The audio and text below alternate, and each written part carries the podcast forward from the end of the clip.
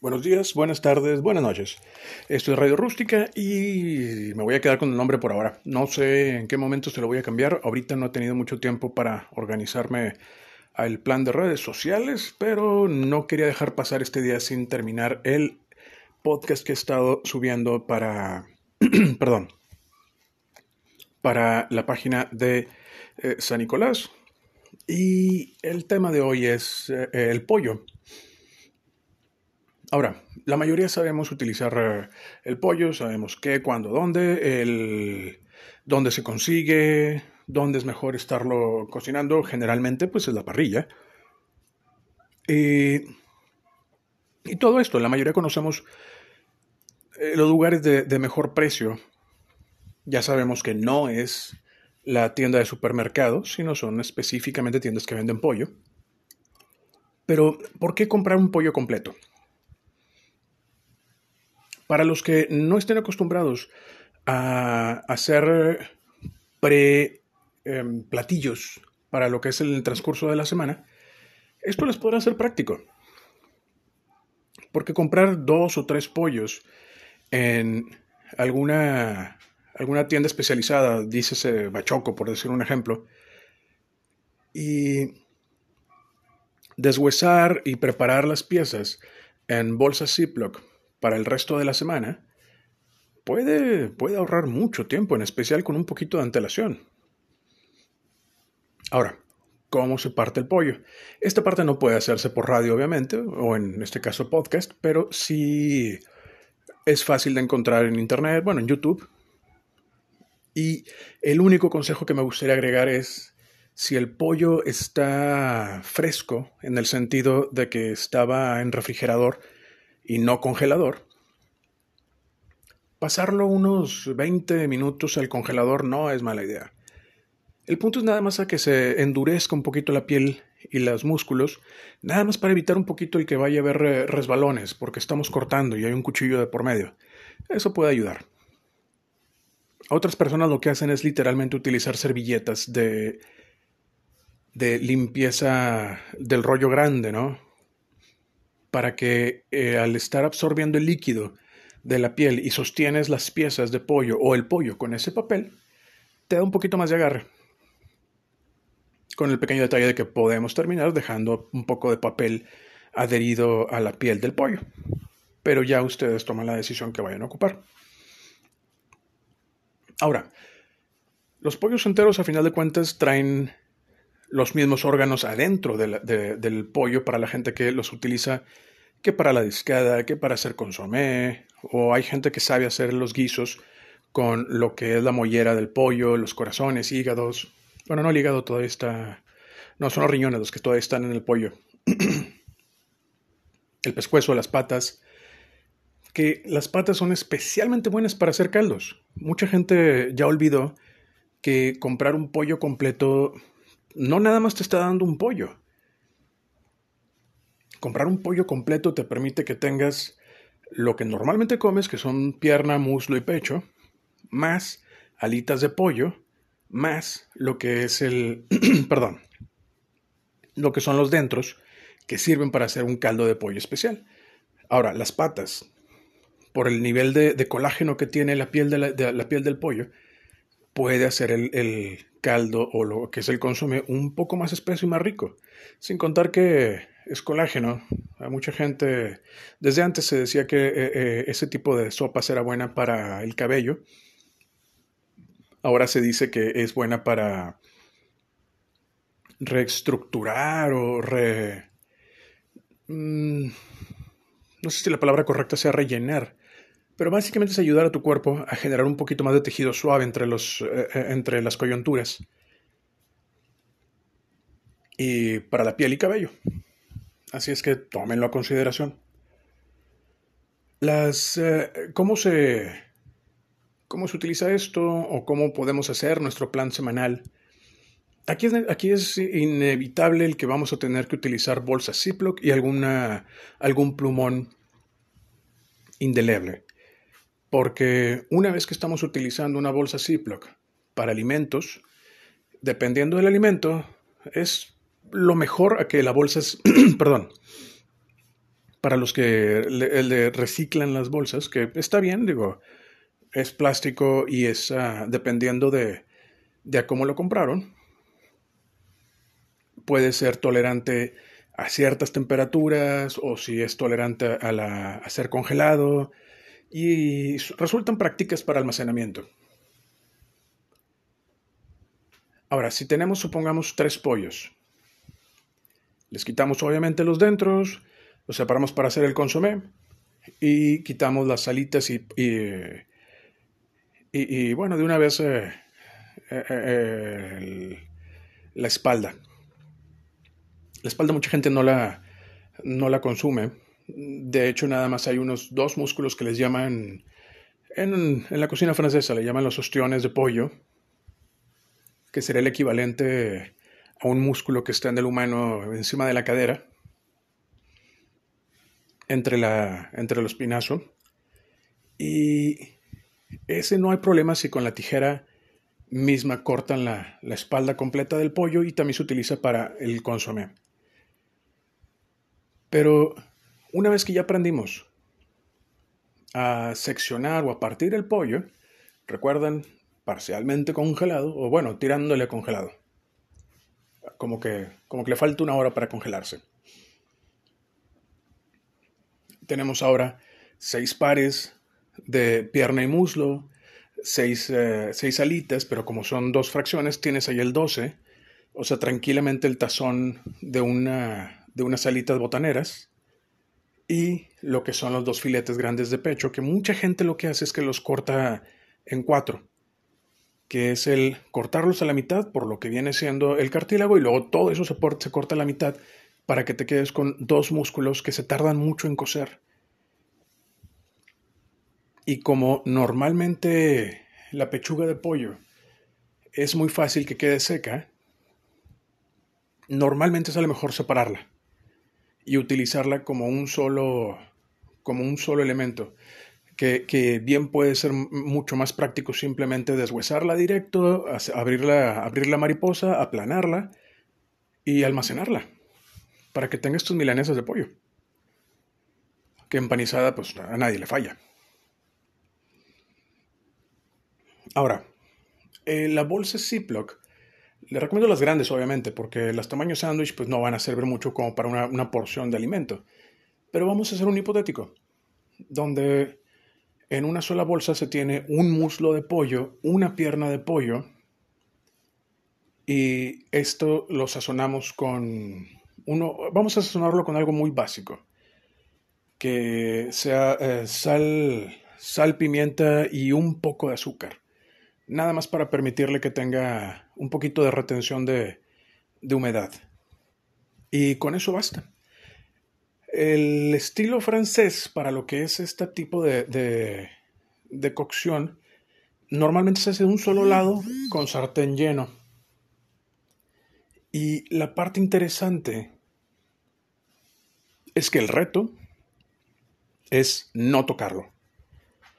Ese tipo de pollo básicamente es Así como lo, dejamos marinando un solo día en el refrigerador con sal, sal, pimienta y un poco de azúcar, lo sacamos del congelador, lo ponemos en el refrigerador a que se descongele durante la noche y al mediodía, si tenemos chance de cocinarlo, en un sartén antiadherible sin ponerle aceite y calentamos el pollo desde cero. Se pone el pollo en el sartén y si se enfría el sartén con el pollo, mucho mejor lo tapamos y le ponemos a fuego de un tercio o digamos de bajo, bajo tirando la mediano. Pero de, de medio fuego no podemos pasar. Se va a tardar aproximadamente unos 20 minutos. No es rápido. Pero lo que está pasando aquí es que le estamos dando oportunidad a que se derrita la, grasa del, pollo. Y todo lo que es la, la grasa debajo de la piel del pollo se va a convertir obviamente en lo que se va a estar friando.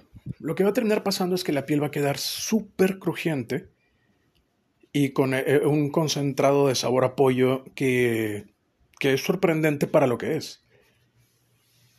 O sea, son tres, sazón, tres eh, ingredientes para el sazón y no más. Con eso basta. Lo que, lo que he hecho en ese escenario, ya que está terminada la, la, el pollo, algunos ya se la saben esta, pero el mejor modo es simplemente revisar la parte más gruesa del muslo. Eh, dale una pinchada y si sale sangre, le falta. Y, perdón. Y con lo que queda de esta grasa, normalmente le agregan un poco de, de vino blanco. Esto ya es para, ya es digamos la versión plus. Servido en un platón con arroz, un arroz blanco, ni siquiera necesita que le pongan sazón. Porque la grasa del pollo, que ya está sazonada con sal, pimienta y, y un poco de azúcar, se va a convertir en gravy. Entonces se queda en un, en una, en un platillo bastante práctico. Podemos estar teniendo una comida balanceada, saludable, porque el pollo tiene muy pocos niveles de, de, de,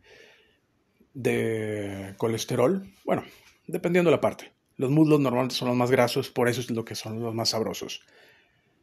Eh, en esa misma grasa se puede sofreír rápido vegetales, arroz, pollo, listo.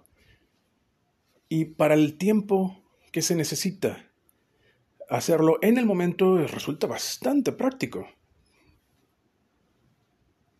En especial para la gente que está manejando dieta, que ahorita todo el mundo están muy conscientes por, por el tiempo que han estado, hemos estado en aislamiento. Y bueno, es una buena opción. Ahora, existe otra, otra opción un poquito más eh, compleja, si se puede decir, que ya es con tomillo, igual sal, pimienta, y aceite de olivo. Se deja igual marinando en frío. El, y, esta parte es importante. El marinado se hace en el refrigerador. El congelado como ya todas las moléculas se están deteniendo en la congelación, pues ya no, ya no existe marinado, ya nada más es almacenamiento. Entonces, procuren no hacer el marinado en el congelador. Ya pasó el día de marinado en el refri, se almacena y cuando se va utilizando del, congelador al refri a que se descongele, o si son eh, eh, un poco más valientes a que se descongele eh, afuera la piedra de pollo, no lo hagan, estoy bromeando y puede darles un, un, un toque un poquito más español, un poquito más de, sabor, que le quiere subir de tono, entra una pizca de, paprika. Eh, eh, le puedes trozar eh, papas toscas, cebollas y champiñones, órale, y los sarteneas hasta que esté todo cocido. Y quedas con un guiso cazador bastante decente. Perdón, le llaman estilo cazador. es una es, digamos, em, no es una receta, pero le llaman así porque es, es lo que los cazadores europeos cuando hacían sus alimentos es con lo que encontraban. Entonces, generalmente, los guisos eh, tipo cazador incluyen papa, zanahoria y cebolla. Las tres antiguamente eran fácil de encontrar en el bosque. Cebollas salvajes o cebollines, la zanahoria que en aquel entonces era, era más parecida a una raíz, y lo digo en el sentido de corteza, con una, una cascaradura. Era casi café, no, no el color rojo vibrante, no rojo vibrante, naranja vibrante que, ahora tiene ya después de la selección de, de la agricultura. Y papas, zanahorias, cebolla y champiñones. Todo esto se deja descansar con vino cosas que generalmente un cazador carga y ya nada más varía dependiendo de la proteína, lo que el cazador atrapó. Que si cazó una gallina salvaje, que si cazó un venado, que si cazó un conejo. Se cocina del mismo proceso. Así es que queda de referencia para hacer igual, un pollo. La versión asiática es un poquito más... Ah, es más sabrosa, pero es menos práctica en el sentido de que hay, hay elementos que se queman. Así es que los sabores no son exactamente muy limpios, pero para, para, lo que es, digamos, comida instantánea, si se le puede decir, porque esto es entre comillas, resulta bastante práctico. Eh, chile verde, eh, cebollas, em, jengibre, ajo, salsa de soya. Y dependiendo del lado asiático que, que piensen, porque, por ejemplo, los japoneses tienden a balancear mucho los sabores con el azúcar, con el sabor. Como no tenían la misma escuela europea, porque pues obviamente e, e, las culturas se desarrollan con su medio ambiente, al estar introduciendo lo que eran las azúcares procesadas y otras frutas que eran ajenas a, a Japón, lo agregaron a todo. De hecho, el curry japonés a veces trae hasta chocolate. Así es que pueden agregar una fruta si desean. Personalmente les recomendaría jugo de, jugo de naranja y la piel, o sea, bueno, la ralladura de la naranja. Este es el proceso más tardado. Pero como estamos dividiendo labores, el estar preparando la, la comida para lo que es la semana, a lo mejor nos va a tomar una hora en hacer toda la separación de proteínas. Pero la ventaja viene a la hora de la comida. ¿Queremos hacer trampa? ¡Pum! Microondas. ¿Que se va a cocer ahí adentro? Sí, se va a cocer. Pero lo que estamos haciendo es que estamos haciendo recortes de tiempo. Entonces, se descongela rápido, dos minutos, que sale con parches grises, está medio cocido, qué pena. Pero lo terminamos en el sartén, a que la piel quede crujiente. Y ya estamos del otro lado. Con una buena organización, lo que se tarde el carbohidrato en salir debería ser la métrica de lo que se tarda la comida en salir. Entonces, el tiempo que se tarda de que el arroz esté listo, 20-25 minutos, un arroz bonito, esponjoso que no se, no se pegó entre sí, o una pasta que se tarda también de, 8 a 10 minutos en, hervir, colar y que quede eh, a, una, a una textura agradable, debería ser el tiempo en que se tarda la, proteína en cocinar. Y el pollo y el puerco pueden hacer eso. La res también, pero eh, somos norteños. Si, si, queremos res, vamos, queremos otra cosa. No estamos pensando en, en, rapidez. Quieres, quieres una quesadilla, quieres tu guacamole y una cerveza. Ahora, ¿por qué le estoy haciendo un, un caso al pollo? saltándonos o evitando la conversación moralista de, comer animales, el, pollo es de las, de las eh, proteínas más eficientes. Su costo de mantenimiento, de lo que le pueden llamar eh, transformación de, de alimento agua a proteína en gramos, está muy por encima de, una res. Así es que para los que tienen esta, esta visión, digamos, globalista o un poquito más eh, ecológica y, están conscientes que lo que es el ganado de res, de hecho, también contribuye a la generación de gases eh, eh, tipo metano CO2, es cierto, es cierto, pero cambiar apoyo reduce esa marca por el mismo nivel de eficiencia que tiene. Ahora, el otro lado que también eh, eh, estoy evitando lo que es el tema moralista, pero es parte de la discusión, es que el genéticamente, o, no genéticamente, sino biológicamente, el organismo de un pollo es menos complejo al de, al de una res. No estamos poniendo en discusión si tiene conciencia, si eh, tiene emociones o qué tan complejas son las emociones, porque lamentablemente muchas veces esa discusión tiene que ser filtrada a través de la visión del ser humano. Y el ser humano pocas veces tiene la capacidad de hacer este experimento mental sin tomar en cuenta sus propias emociones. Así es que el, disculpen, es que me llegó un mensaje. Así es que el pollo, siendo un poco más primitivo, la experiencia traumatizante que puede ser el proceso antes del sacrificio, puede ser menor. Entonces, inclusive por el lado de la visión de del estar en contra del sufrimiento, porque he escuchado esa retórica antes, ahí también se puede cumplir.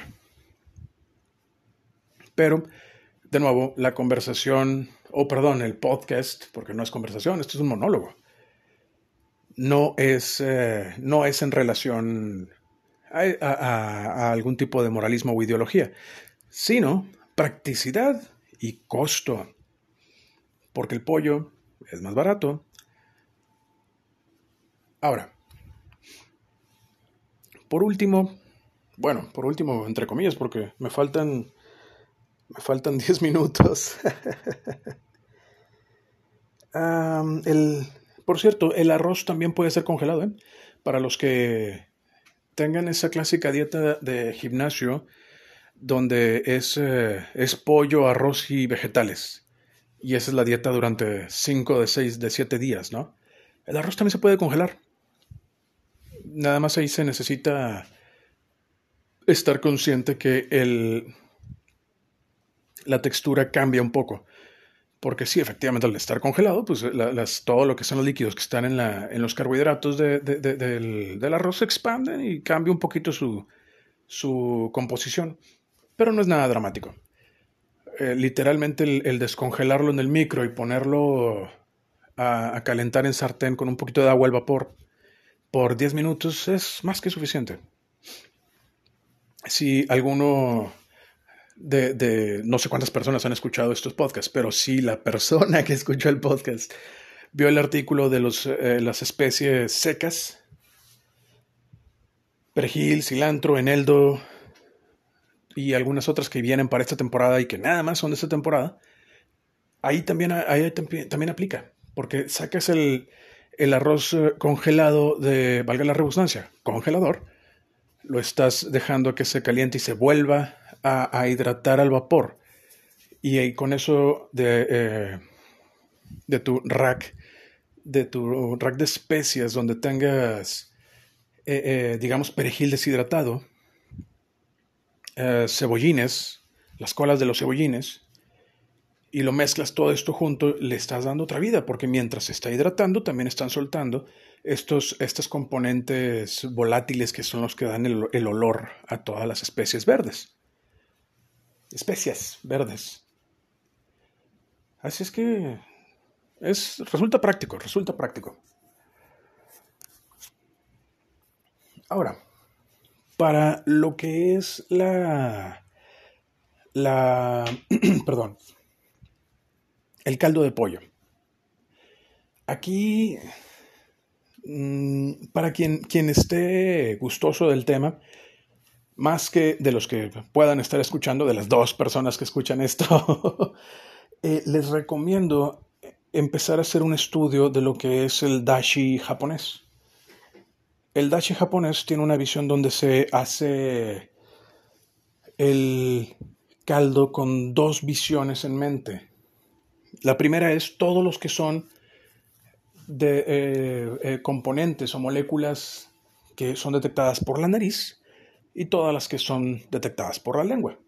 Entonces se hacen dos caldos, en los cuales se van mm, eh, eh, mezclando 50-50, 40-60, dependiendo la calidad de las especias y la grasa y puerco que utilizaste, para tener una, una mezcla a tu, a tu expectativa.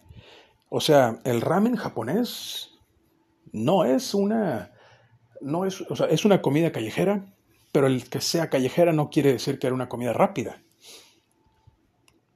El, el, ramen japonés, perdón, el dashi es una obra de arte.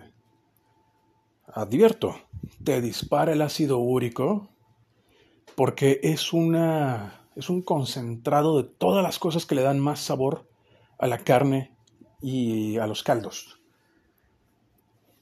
La, la versión francesa es un poquito más práctica. No deja de ser eh, compleja, pero es menos compleja que la, que la japonesa, donde se mezclan todos completos.